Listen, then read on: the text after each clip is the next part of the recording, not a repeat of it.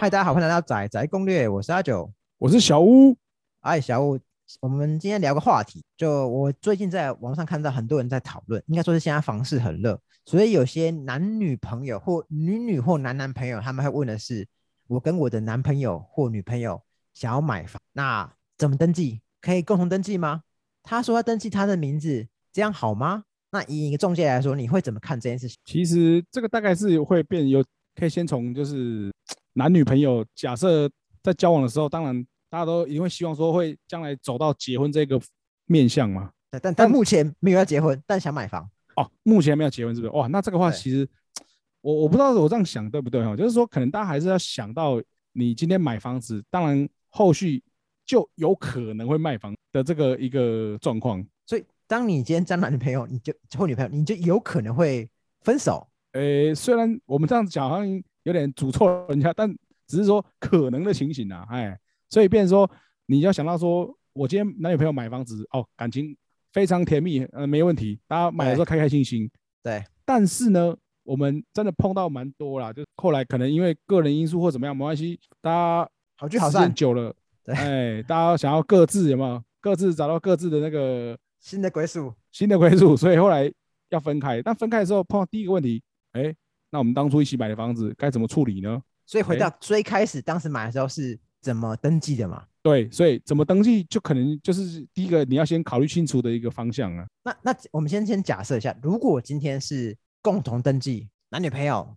没有结婚，但是可以共同登记，可以啊，可以共同登记啊。那假设今天我们不幸分手，那情侣 A 跟 B，那这样子会有什么问题吗？当然就比较常会怕碰到，就是说大家对卖房子这个意见没有共识。好我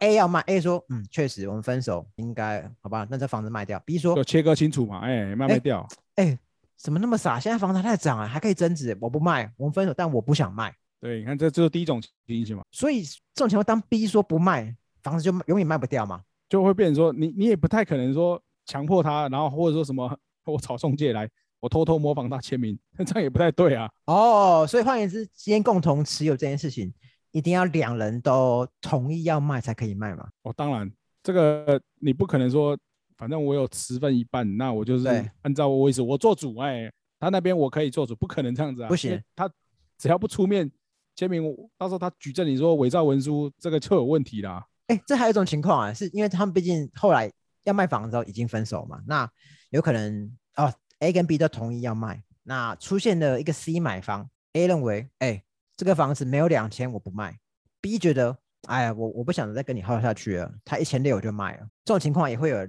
另外一个冲突嘛，是他们两个对价格的认知其实不太一致。对啊，这就是第二种情形啊。那听起来共同持有的坏处好像还蛮多的哎。对，但是因为我们现在讨论的方向是说，假设这个男女朋友没有不是奔向结婚的方向去，当然如果说哎最后他们走向正缘，哎结婚，那当然就没事啊。哎，那我想到的另外一件事情是，好，我们今天刚刚讲的都是讲共同持有，那有没有可能这种情况是，看到最多人在问的是，哎，男女朋友要买房子，好，那 A 跟 B，好，B 是比较经济弱势的一方，那 A 说，因为他出的钱比较多，那呃用他的名字买，也用他的名义贷款，这样子 OK 吗？如果是说只登记其中一个人的话，当然我们还是会建议啦，对，是直接用一个条件比较好的那个人去贷款，然后用他的名字登记，这应该是比较理想的一个做法。但是理论上，如果哪一天 A 他想要卖房，他不想要跟 B 讨论，那他可以自己就把房子卖掉嘛？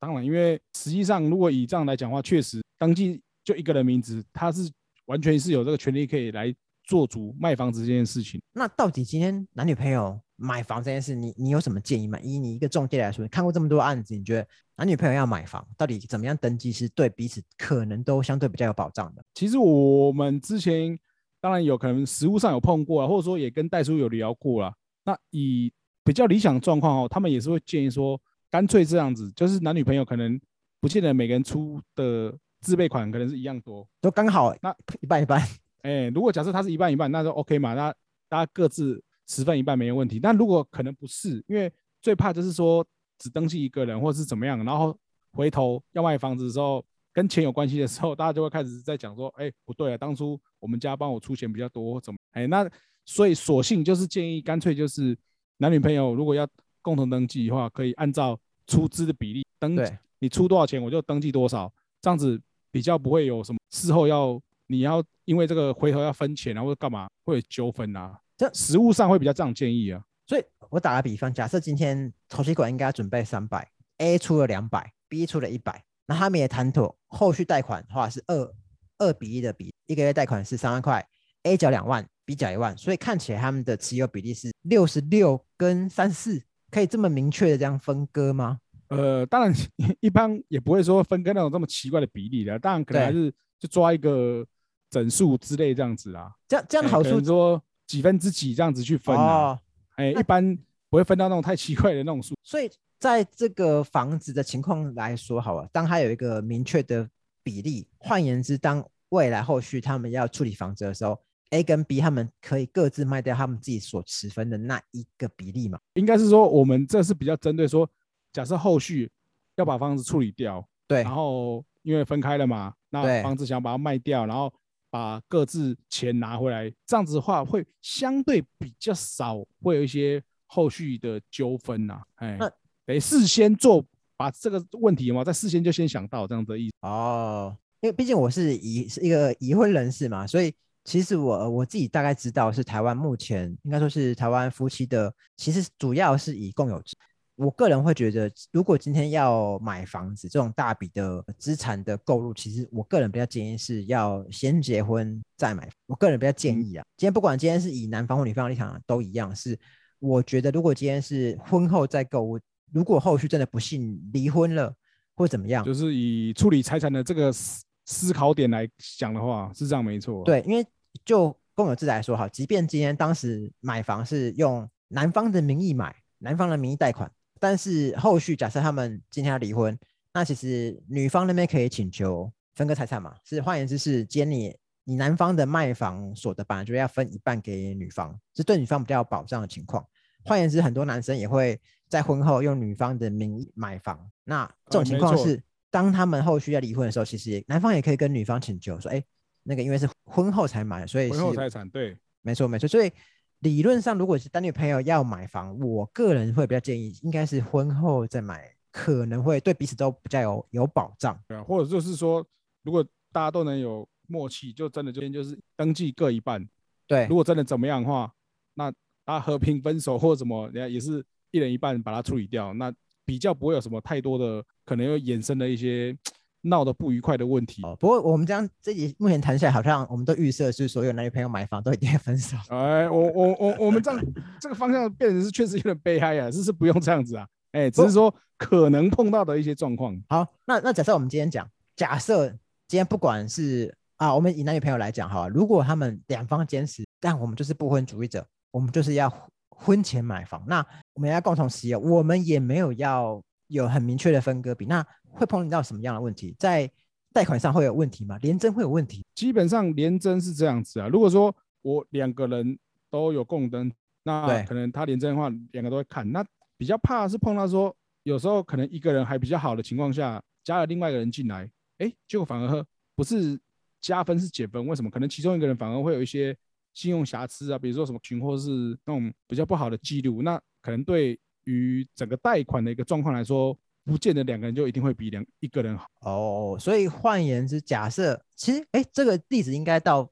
就连夫妻婚后买房也一样啊。假设今天夫妻呃夫妻夫妻婚后买房，对，然后他们决定要共同持有，他们其实连征也会同时连征他们两个人的信用嘛。所以其实以夫妻的状况来看，我们是蛮常碰到，就是说可能一个人登记嘛，啊，另外一个人来，就他们在不确定说 O 不 OK 的时候，就会先想到说，假设一个先试试看，不行的话就把另外一个人拉进来当保人的情况下，哎、嗯可能不看还有，一看发现，哎，怎么好像没有想象中预期来的好啊？本来给你哦本来给你带八成，现在变六成啊。然 后糟糕啊，这个原本不看没事，一看吓一跳啊。哎，那那我记得我记得卖房的时候，不是也有一生一次的土增优惠？那假设今天是共同持有，那土增优惠到底怎么算啊？因为这样的话，变成说两个人同时登记，共同登记的话，不好意思，你假设今今天我在卖房子的时候，你一生一次，两个人的那个优惠全部都没。啊，所以他他不是这一栋房子是以房，他不是以房来，它是以持有人为为主嘛？对，所以假设我今天不管是男女朋友或是夫妻，其实都一样啊，就是你只要那个在卖房子的时候，你一生一次的土增优惠，哎，不好意思，两个人全部都用掉。哇，那如果今天是你房子你放了三十年，不信三十年后来离婚，那土增那很可怕，两个人都用完了。对，但但是这种情形讲这个是算 比较难，极少情况啊，三十年之后再那个哇，看这个是比八零档还八零。所以就你今天是房仲的建议，你一个人觉得其实共同持有这件事情是尽量避免使用嘛，因为一生一世土增优惠确实是可以节掉不少税，尤其是在某些区域，像好比说可能。呃，双北啊，双北有些地方可能它确实时间拉比较长来看，它那个土增税其实 应该是蛮惊人的。对，哎呀，所以那假设你这样用掉之后，之后真的需要再碰到用这个一生一次的土增优惠的时候，那可惜你就会觉得说，怎么上一次会 两个都用掉了？哦，哎，那其实以一样的情况来看，其实也常听到是，其实不只是不只是男女朋友，其实。家人也有可能会一同买房共同登记，那这种情况也是一样，就是你也会建议是尽量不要用共同持有的方式。但因为家人兄弟妹啊，可能情况有时候又比较一样啊，因为会牵涉到比较直接就是钱的问题。对，大家以后要出钱，或是说一起付贷款的问题，那这个时候会比较建议是一样，就是有点类似像男女朋友那种的感觉，因为我们自己实物上经验，我我认为啦。家人一起买房子之后，很长可能就会碰到说要卖房子时候的那个意见问题啊，所以那这样话倒不如大家一起共同持有。那后续你在讨论的时候，大家都有发言，不会说我登记谁，然后之后针对这个房子有什么意见，大家又没办法讨论出一个共识。但是回到刚刚的问题嘛，就假设如果今天很多家庭情况是大家可能大家都过得蛮辛苦的，所以大家能够拿出的钱也不多。那如果今天你共同你预计跟你的家人共同买房，但你们之中有人的信用状况其实不太理想，那你们会建议是，哎，那可能就要避掉那个人的名义吗？因为如果他是卡奴，那如果把他拉进来，这种个案情形的话，那当然可尽量会先避免掉会比较好。但又因为卡在是说，因为是家人兄弟姐妹，可能大家或多或少会有一些顾虑，对，说为什么房子只登记他的名，我有出钱，或者是说我付贷款，我没有我，对。对，所以可能就会有一些是可能会听到，就是用一些什么设定啊，或是预告登记、限制登记的这种方式来保障自己的权利，还有避免说好像感觉一个感觉问题。还有当然也有是说，实际上也会有一些影响，说卖房子的时候会不会到时候好比全部都登记大哥啊弟弟们哇啊你卖掉了哈什么啊你卖掉了。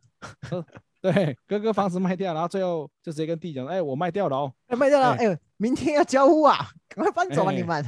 变成这种情形，哎，这当然听起来是比较荒谬一点，不过搞不好生活中就偶尔会听到这种奇怪的事情，兄弟姐妹或家人啊要一起买房子，有时候可能这个登记确实就是一个比较头。那这边我要补充的东西是有，刚刚我们提到叫做预告登记嘛，那它其实有点复杂，那我简单讲，就是假设今天 A 跟 B 不管他们是什么关系，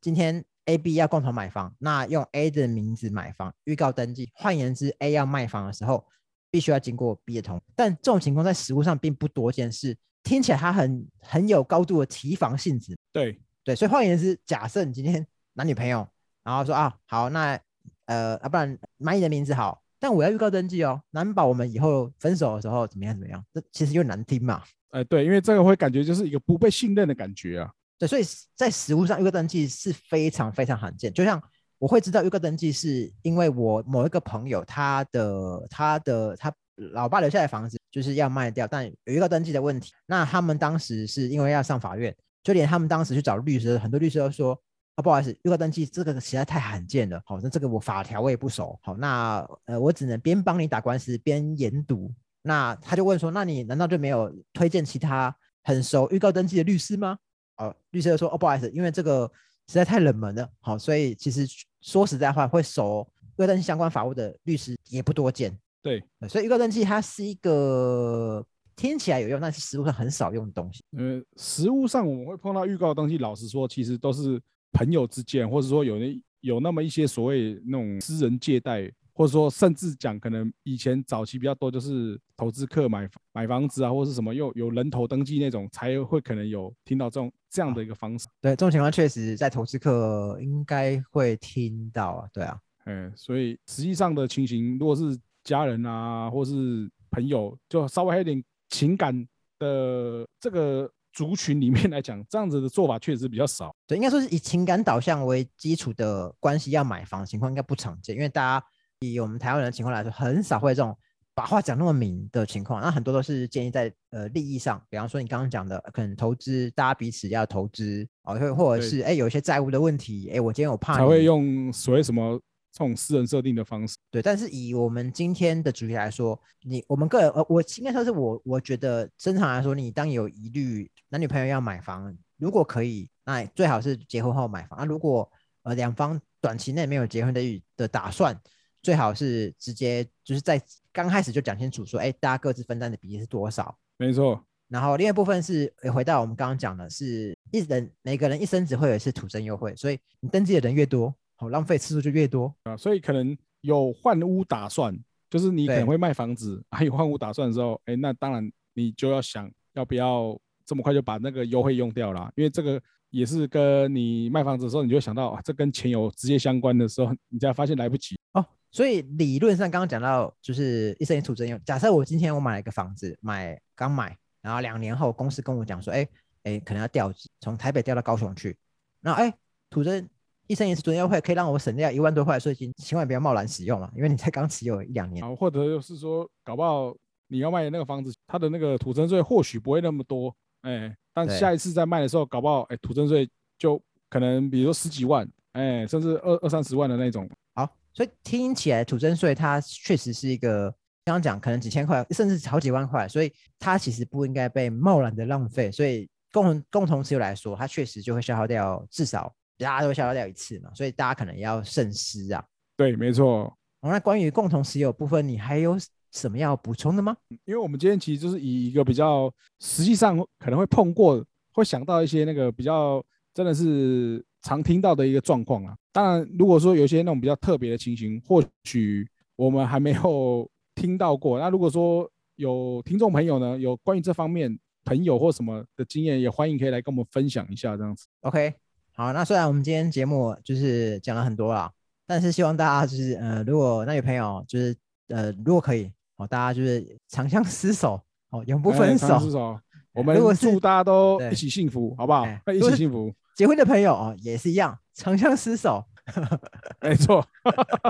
因为讲的好像我们都认定就是未来都一定有，但其实不一定啊，搞不好大家对我们没有那个意思，嘿。搞不好共同持有，哎，没事没事，哎，很好啊，这这这也不一定。对对，我们是一个防范于未然的、对，没错。